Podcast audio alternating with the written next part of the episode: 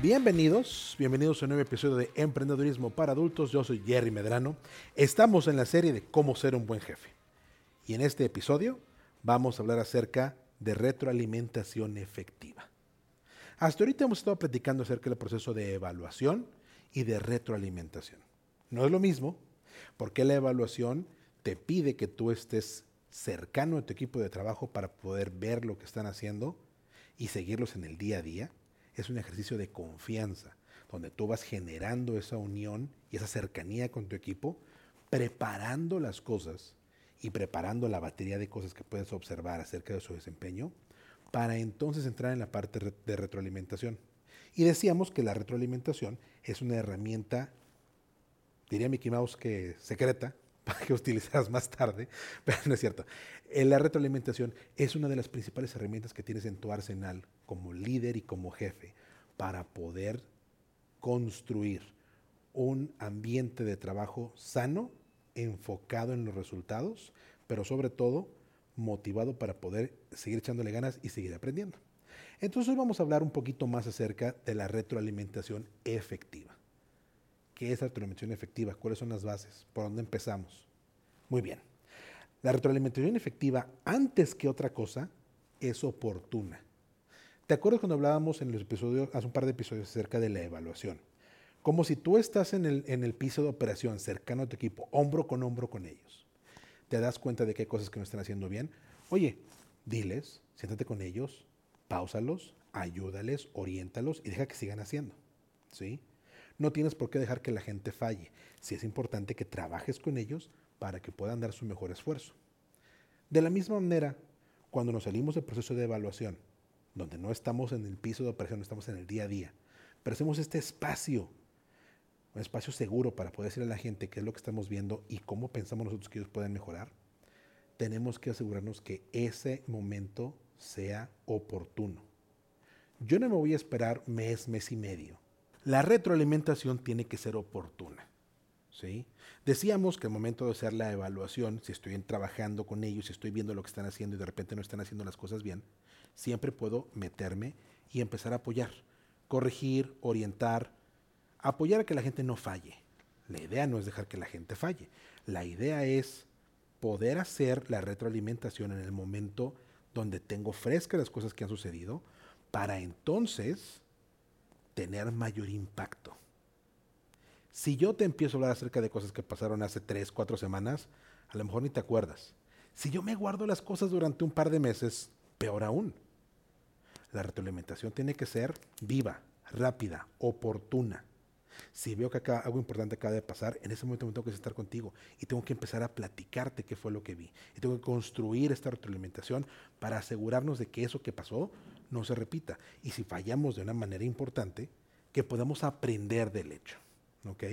Ante todo, la retroalimentación tiene que ser oportuna.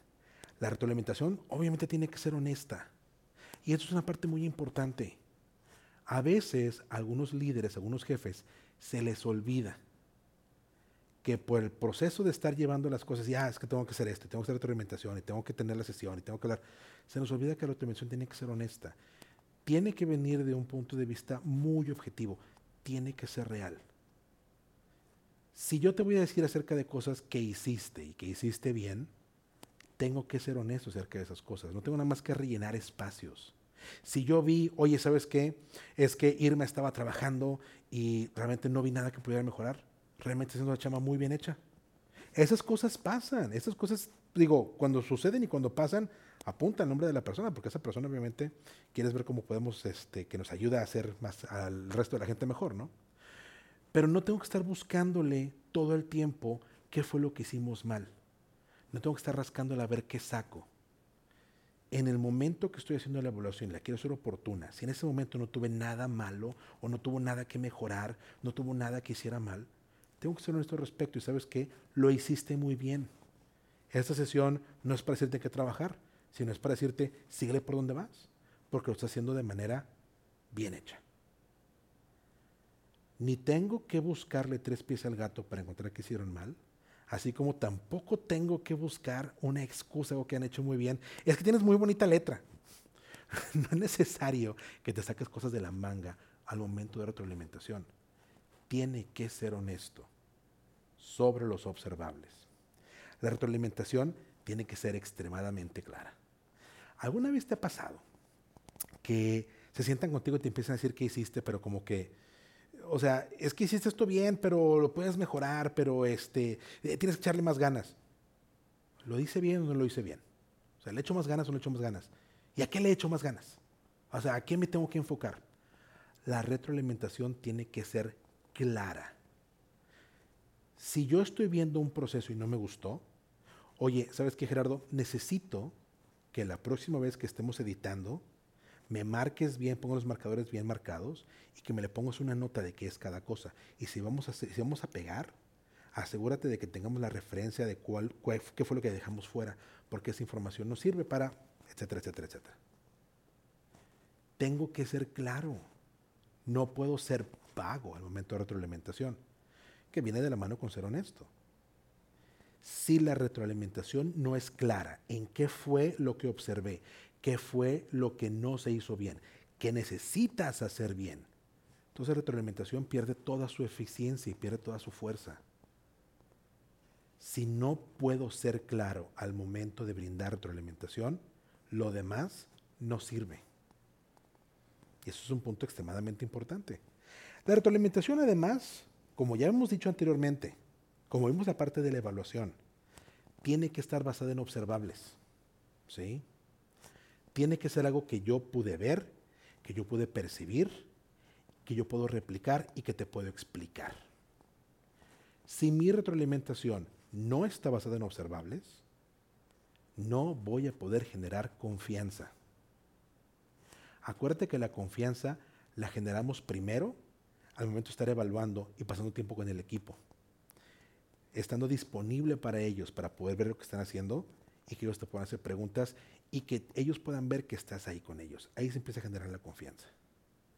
Pero cuando la evaluación no está enfocada en los hechos y no está enfocada en los, en los observables, perdemos esa credibilidad. Así como está basada en observables, la retroalimentación tiene que ayudar. Y esta es una parte que a lo mejor pensamos, oye, pues ¿cómo la retroalimentación no va a ayudar? ¿Cómo la retroalimentación no está enfocada en ayudar a la persona? La retroalimentación tiene que ayudar porque si bien la estoy basando en observables, estoy siendo honesto, estoy siendo claro, esa retroalimentación tiene que apoyar a la persona para que pueda seguir trabajando en sus áreas de oportunidad. Si yo enfoco mi retroalimentación en cosas que yo sé que la persona no puede hacer, no estoy ayudando en nada. Un ejemplo muy claro, un ejemplo que me tocó a mí hace mucho tiempo. Entró a trabajar con nuestro equipo de, colaboradores una persona con muchísima experiencia operativa, pero muy poca experiencia con computadoras. Y dices, oye, ¿cómo es posible? Esas cosas pueden pasar. Nuestra operación estaba una persona que conocía muy bien todos los procesos de calle y todos los procesos con nuestros proveedores, pero no estaba educado ni preparado para trabajar con computadoras. Entonces yo me acuerdo que en ese momento el uh, supervisor de operaciones habló con esta persona y le dijo, oye, este, no, pues todo muy bien, obviamente conoces acerca de la operación y tienes buena relación con nuestros proveedores y te sabes llevar muy bien con toda la gente, pero ¿sabes qué? Necesito que mejores por favor con, tu, con el uso de la computadora porque te tardas mucho en mandar este, reportes, te tardas mucho en mandar correos electrónicos. ¿Cómo le ayudo a esa persona que a lo mejor no está tan empapada de la tecnología? ¿Cómo esa retroalimentación le va a ayudar? Obviamente, esta persona estaba plenamente consciente de que su capacidad de utilizar una computadora era muy limitada y realmente batallaba bastante. ¿Sí? ¿Cómo le ayudo con esa retroalimentación? ¿Cómo la voy a apoyar? ¿Cómo, va, cómo esa retroalimentación va a apoyar a esa persona a ser mejor en lo que hace? Mi respuesta inmediata es, pues no de mucho, y seguramente llegas a la misma conclusión. Y puedes pensar, como a lo mejor parte del equipo está pensando aquí, ¿para qué contratar a una persona así? Hay momentos en que los equipos de trabajo necesitan un diferenciador en experiencia y en habilidades que a lo mejor no está redondeado con todas las habilidades que nos gustaría que la gente tuviera. Y entonces tengo que explotar aquellas áreas donde la persona es extremadamente buena y sobresaliente. Y complementar las otras ya sea con apoyo, con ayuda o buscando cómo apoyar en ese proceso para que empate bien. No es nada diferente que buscar cómo armar un, equipo de fútbol espectacular, cómo, cómo armo el once perfecto. ¿Sí? O es que tengo muy buen delantero, pero híjole, es que no baja la media, no sabe contener. No te preocupes, si tengo buenos medios, puedo apoyar. Busco cómo en el, en el complemento del equipo saco adelante y apoyo las áreas en que cada uno es brillante y sobresaliente y compenso obviamente con el equipo las áreas donde podemos estar fallando un poquito. Así es como llegamos a una situación como esa. Entonces yo te digo, la retroalimentación tiene que ayudar a la persona. Si me voy a enfocar en aquellas cosas donde les va a tomar mucho tiempo poder corregirlas, donde a lo mejor les falta educación, les falta preparación o les falta experiencia, no hay mucho donde está ayudando. ¿Sí? Es mejor que me enfoque en aquellas áreas donde yo sé que si en, incrementables puedo mejorar el desempeño de esa persona para construir la confianza, construir su autoestima y ayudarle a esa persona a que se enfoque a seguir esforzándose a ser mejor. La retroalimentación debe ayudar a la gente. Por último, y yo sé que esto puede sonar redundante, la retroalimentación tiene que ser objetiva. Cuando hablábamos antes acerca de que la retroalimentación tiene que estar basada en observables, no en opiniones. La evaluación tiene que estar armada alrededor de observables, no de opiniones. Y a veces es difícil cuando nos sentamos a hablar con la gente dejar nuestras opiniones de lado. Nos pasa a todos, todos adolecemos este tipo de situaciones, ¿eh? a todos nos puede llegar a pasar. Pero si estamos construyendo la retroalimentación y estamos enfocándonos en una retroalimentación efectiva, yo tengo que estar bien claro cuál es mi opinión, yo tengo que estar muy claro cuáles son las cosas que son 100% subjetivas. A lo mejor la persona no me cae muy bien y se vale porque somos humanos. No me tiene que gustar toda la gente con la que trabajo, no tengo que llevarme con toda la gente con la que trabajo, ¿sí? Pero tengo que ser profesional y objetivo con todos ellos. De la misma manera que la automación tiene que ayudarle a la persona, yo tengo que estar basado en cosas objetivas donde mi retroalimentación y mi apoyo a esa persona deja de lado cómo puedo sentir yo como, como persona o la opinión que pueda tener acerca de ese colaborador. Estas son las bases, cada una de ellas, de la retroalimentación efectiva. Tiene que ser oportuna, tiene que ser honesta, tiene que ser clara, basada en observables. Tiene que ayudarle a la persona con la que estoy interactuando y tengo que ser objetivo todo el tiempo. Si yo puedo construir mi proceso de, retroalimentación, la sesión en la cual me siento con la persona para hablar con ella, considerando todos estos puntos, esa sesión va a ser una sesión exitosa. ¿Me va a ser la primera? Seguramente no. Pero si seguimos trabajando y seguimos colaborando con la gente y seguimos desarrollando este proceso de retroalimentación, estoy seguro que tu equipo te lo va a agradecer, tus resultados van a mejorar y tú vas a sobresalir como un buen jefe y un buen líder en la organización. Este fue un episodio más de Emprendedurismo para Adultos. Yo soy Jerry Medrano. Recuerda que nos encuentras en todas las redes sociales como arroba emprendedurismo MX. ¿Tienes preguntas acerca de retroalimentación efectiva? ¿Tienes alguna pregunta acerca de estos componentes importantes de la retroalimentación? ¿Me quieres compartir tu experiencia recibiendo retroalimentación? Tú me preguntas si me escribes en redes sociales y yo te contesto. Nos vemos en el próximo episodio. Hasta luego.